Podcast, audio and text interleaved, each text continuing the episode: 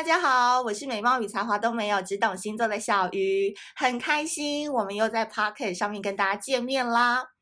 最近呢，不得不说我心情真的是特别的开心，为什么呢？跟男生没有关系哦，主要原因呢，就是因为我的 Podcast 竟然有粉丝来敲碗说，小鱼，你可不可以更新快一点？就是。最近有接到三五个粉丝，就说可不可以催更，可不可以就尽量把内容更新快一点。那我心里想说，你们催个屁呀！到底催个屁呀你？好啦，但我内心是开心的嘛，但我嘴巴就很硬嘛，因为我很开心的原因是因为大家真的有在听诶，你们到底是谁？赶快浮出水面让我知道，IG 私讯我，脸书私讯我，告诉我你们有没有在听。因为有时候我们做这种 podcast 的内容，就是很虚无缥缈嘛。像我现在一个人就是在对着手机讲话，然后其实有时候我根本就不知道我的听众长怎么样，或者是。哪个仙女，哪个帅哥，真的有在听我的 podcast 内容？所以当真人浮出水面，在私讯我的时候，告诉我说：“小鱼，呃，不好意思，大家都蛮有礼貌的，因为我很讨厌没礼貌的人，就会说可不可以麻烦你啊、还有麻烦哦，好，尽快更新 podcast 内容。”然后瞬间我就觉得，嗯，好爽哦。对，因为我。觉得是不是因为前几集的 podcast 内容就是太劲爆了，所以大家就会越来越期待。但是你们也知道，就毕竟小鱼星座频道是我的频道，我做主，OK？所以我的内容其实大家都知道，我的产量不是特别的稳定输出，因为我所有讲的内容都是我必须去跟十二星座人打交道啊，去做一些生活的体验啊，去外面跟人家互动啊，等等。总结的一些心得跟过程，我才能输出，都是我真的要去体会过后，然后我要把它淬炼，把它筛选成为内容，才能提供给大家。所以很谢谢那些催更的小仙女们。那大家也知道，我是一个非常重视排行榜的人哦。我是一个希望一直停留在台湾区休闲类前五名的小杂宝，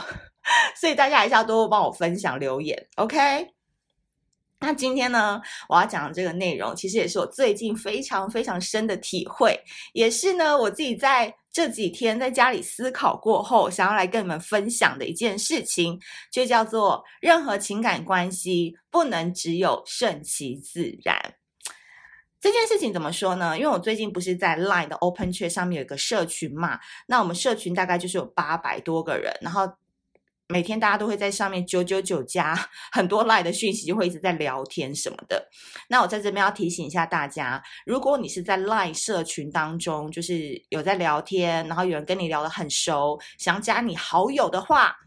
拜托你自己一定要去筛选，你要不要去加对方好友，要不要让对方追踪你的 IG 哦，因为。这个网络交友跟网络社群的事情，我不可能每天都在上面监督，或者是每天那边帮你们检举啊、强制退出、骂人什么的。你们自己都已经是长大的人了，自己去评估你要不要去做这件事情，好不好？我不希望那个社群到最后就是变成是一个交友的地方，然后延伸出一些很很唧唧歪歪的事情。所以大家在这个社群里面保持理性沟通，然后礼貌的讨论，要不要私加好友，请你自己去谨慎的评估跟判断。那我发现啊，其实最近十二星座都有一些 emo，都有一些低潮跟沮丧的一些情况。那我从从那个八百多个大数据看来呢，我个人认为最近水象星座的朋友，包含巨蟹、天蝎跟双鱼座，还是一样在为情所困呢。明明春天就已经要到了谈恋爱的季节了，该绿的都要绿了，你们怎么还在那边说要不要告白，要不要呃跟他互动？然后那个摩羯男怎么都已读不回，等等等，就是还是在感情当中就是裹足不前，完全没有那个三月份要新生的能量。那土象星座呢？金牛座、处女座还有摩羯座，就是没事找事啊。就是明明自己已经够好够棒了，可是我觉得现阶段可能有点失去人生的那个那个定锚，人生的重心，所以导致你现在可能就是有一点点彷徨，有一点点在工作跟人生目标上面觉得说，啊，我这个阶段好像已经达到了，那我下一个阶段要怎么做？或是说最近好像有很多杂讯哦，一直在干扰你，那你的人生下一步到底该怎么做？但都忘记说自己其实本身已经够优秀了，你不用去找事情，事情自然会找上你的这种概念。那风象星座呢？我个人是觉得他们可能在工作上，比如说怎么样对上管理，然后怎么向下管理等等，或者是沟通，或者是人际协调方面，我觉得他们还在摸索一个新的境界。因为我身边很多风象星座的朋友嘛，就是跟他们聊感情，他们都没兴趣；但是聊工作，聊怎么样去管理团队，聊怎么样去做企业内部的沟通，我靠！抱怨一堆，埋怨一堆。我想，可能风象星座最近也是遇到这样子的状况。那来了，来了，火象星座，哈、哦，白羊座、狮子座，还有射手座，焦虑感 max，哈、哦，这个 焦虑感非常非常的重，不论是容貌焦虑啊、未来焦虑啊、身材焦虑啊，其实火象星座才是真正的高敏感人群诶。他们对于很多事情只是。哈哈哈，嘿嘿嘿，外表看似大咧咧，好像无所畏惧，但真正超内心超敏感、超怕得罪别人、超级有焦虑感的，就是火象星座的人了。不要问我为什么，因为我上升在射手座，悲伤有没有？好，那我觉得就是看了这十二星座，他们呃在日常生活当中的对话啊，然后就发现说，每个人地方都有一些些。低潮跟不开心的地方，那我就会发现说，愿兵小鱼星座的粉丝大部分都是九十七趴是女孩子嘛。那其实你有没有发现说，现在的女生大概从二十八岁以后，然后可能到三十五岁之间，这样子区段性的女孩，其实人生的自救感变得很重。像我自己观察，像二十八岁到三十五岁单身的男性啊，也不用讲单身了，就是说还没结婚的男性，我觉得他们就是一群自恋感很重的男生。其实不论是我们出去玩、出去喝酒、出去遇遇到的新认识的男生朋友，如果他们都还没有结婚，其实多半他们都混得还蛮好的。比如说，他们可能会有车，有些人更厉害，可能有房，然后可能知道怎么打扮自己。最重要的事情是，诶，他还有一些。很有趣的知识可以教给你哦，比如多多多少都已经懂点酒哦，多少都已经可以跟你谈一些世界局势啊、未来趋势等等。但相对的，这个区段的男生，因为知道自己出来的时候要怎么样吸引众人的目光，所以他们会在这个年纪当中更加着重去达到他们可以装逼的一些闪光内容。就像我前述所讲的，所以我觉得这个是男性他们在努力的过程当中，我们要非常肯定他们的一个阶段，因为男性毕竟是雄性竞争的动物嘛，所以当他出来，他要吸引他的客户，他要吸引女生，呃，或者吸引男生，或者吸引呃他想要的目标来看他的时候，他必须要去很很多强化他的软硬装备，他才能在出来的时候不要被其他人给竞争下去。这是我观察到的，所以自恋是难免的。你不自恋，你就没有自信，对不对？你首先就要先爱上你自己，觉得你自己超棒，觉得你自己超帅的，你出来才会有那个气场嘛。那相对的，我觉得这个区段性的女生，就是反而是对未来更焦虑。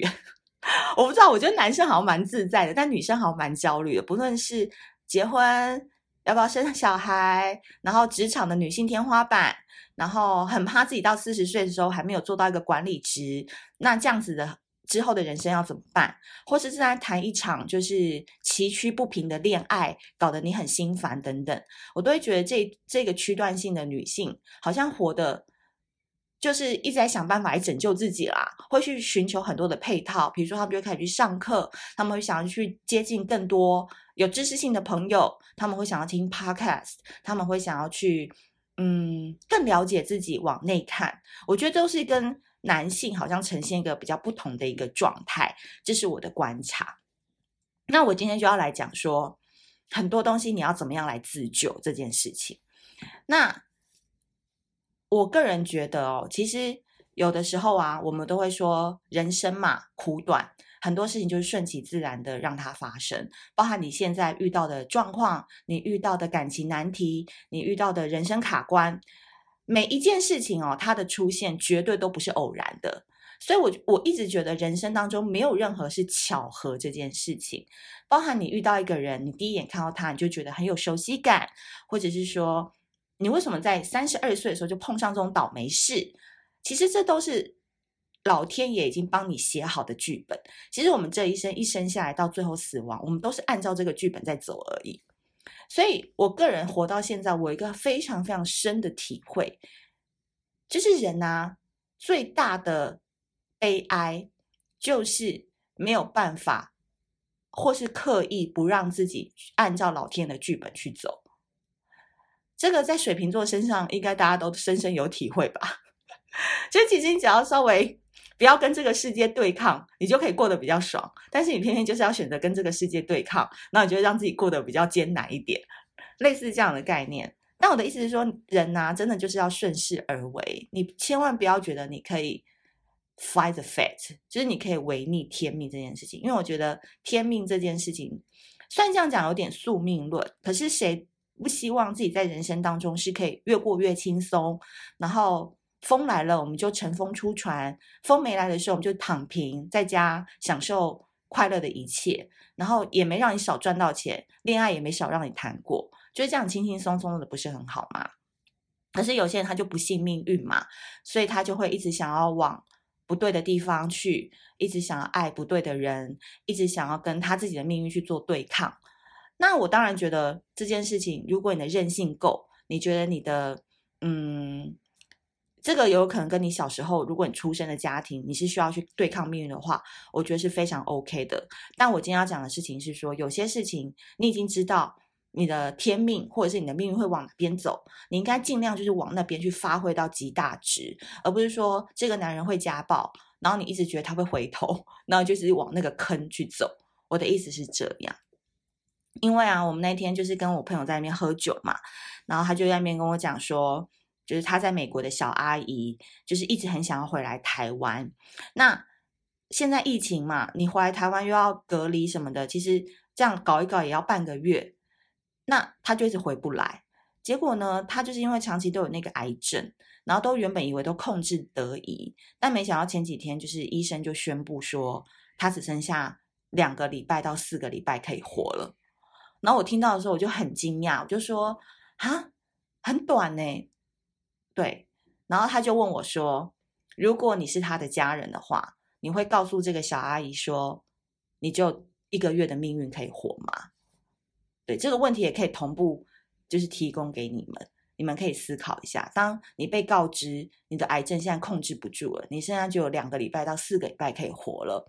那你你会希望你是知道的吗？还是不知道？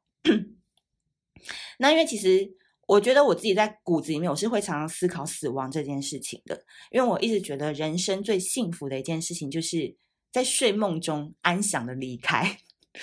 而不是受到任何的苦痛而离开。我觉得人生最大的幸福，其实真的不是什么养儿育女，真的不是什么跟帅哥结婚，或者是坐拥家财万贯。我觉得最幸福的，这就在睡梦中安安静静的离开。这件事情真的超幸福的。那我当然是会选择说告知他，对，因为总是要给对方有一个时间 say goodbye 嘛，对不对？如果你在这个情情形当中，你有很多事情你还没有想。没讲的，你没想做的哦，都可以赶快趁这一个月好好的去做这些事情。然后我们就讨论到一件事情，是说，其实啊，你想想看哦，你在年轻的时候，你想要交很帅的男朋友，你很想要交很正的女朋友，你想要去尝试很多事情，你对这个世界有很多新的看法，你想要赚很多的钱，你想要开很好的车，你想要住很好的房子，结果到死亡那一刻的时候。你什么有带不走？就是你真的任何一件事情都带不走。那其实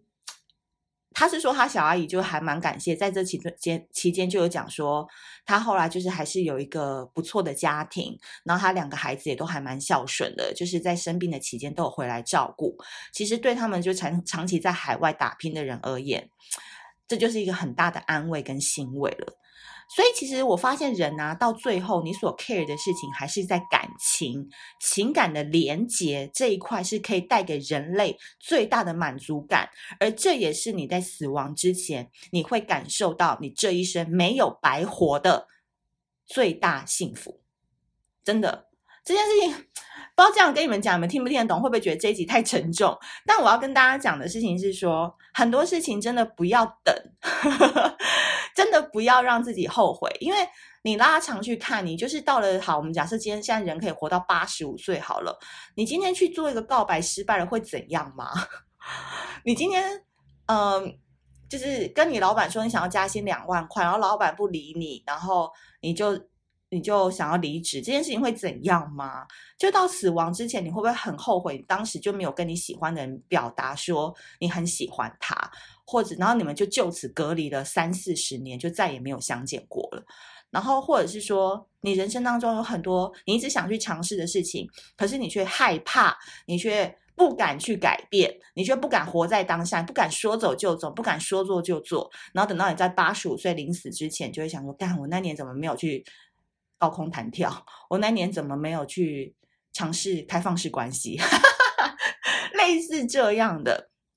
所以我现在的人生心情也一直在告诉我自己，我好像在经历这样子的转变。因为壮士断腕这件事情很重要，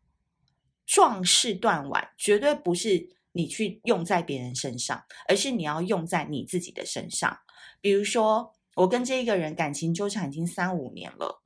那这三五年在我八十五岁的人生当中，他占了五年的时间呢，他妈的占着茅坑不拉屎，是不是？所以你就是要壮士断腕去说，好，那我不能再浪费时间了，因为我在八十五岁之前我要回忆这件事情，我不想要这五年都是空白的。那。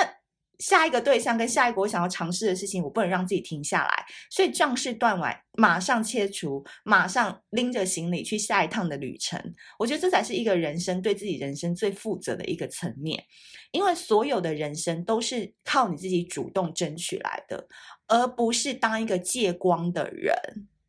就是人生，你如果只是一直在借别人的光，比如说。我还是讲到感情层面，我们都会很喜欢很优秀的人嘛。比如说他长得很帅，他长得很好看，他工作很优秀，他有房有车，他有名等等。但关你屁事啊！就是我喜欢这个人，绝对是因为他可以带给我很开心。我看到他我就很心动，是我看到他我所产生的反应让我喜欢这个人。他的有钱，他的帅，他的外表等等等，这当然有点加成的分数，但那都是他的啊。他想要走的时候，他全部都会带走，这些东西都不是你的。所以我在这边一直很想要跟很多小仙女说，就是有时候你在执着一些事情的时候，你就要心想说，你所欣赏他的那些外在的优点，或是外在的光芒，他都是可以全部带走的。他哪天不甩你了？他哪天要离开？他全部都是他的。他再去找下一个伴侣的时候，那些东西都还是他的。那你有什么？你有什么东西是你自己拥有的？你自己带不走的？所以我才会讲说，